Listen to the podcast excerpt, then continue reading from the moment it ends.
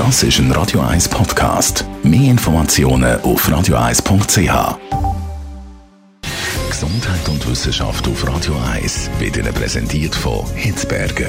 Fast Food natürlich. Gesunde Pokeballs, Wraps, Salat, Smoothies und vieles mehr vom Sternenkoch Eddie Hitzberger in Zürich und Bern.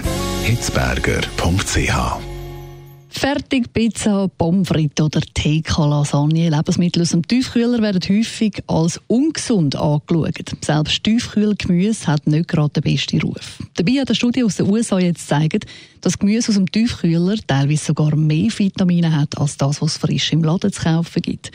Der Grund dafür ist, dass frisches Gemüse und auch Früchte häufig lange Transportwege hinter sich haben.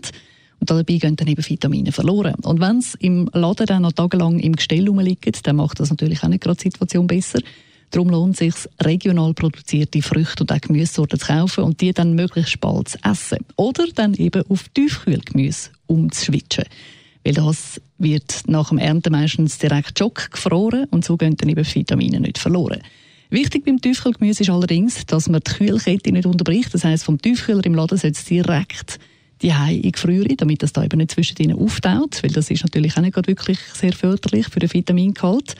Und auch noch ein spannender Fakt, rohes Gemüse ist nicht immer besser als gekochtes, was so Vitamine betrifft.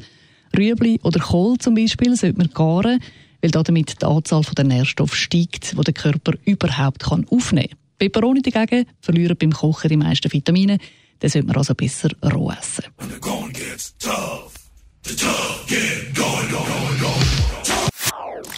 Das ist ein Radio 1 Podcast. Mehr Informationen auf radio1.ch.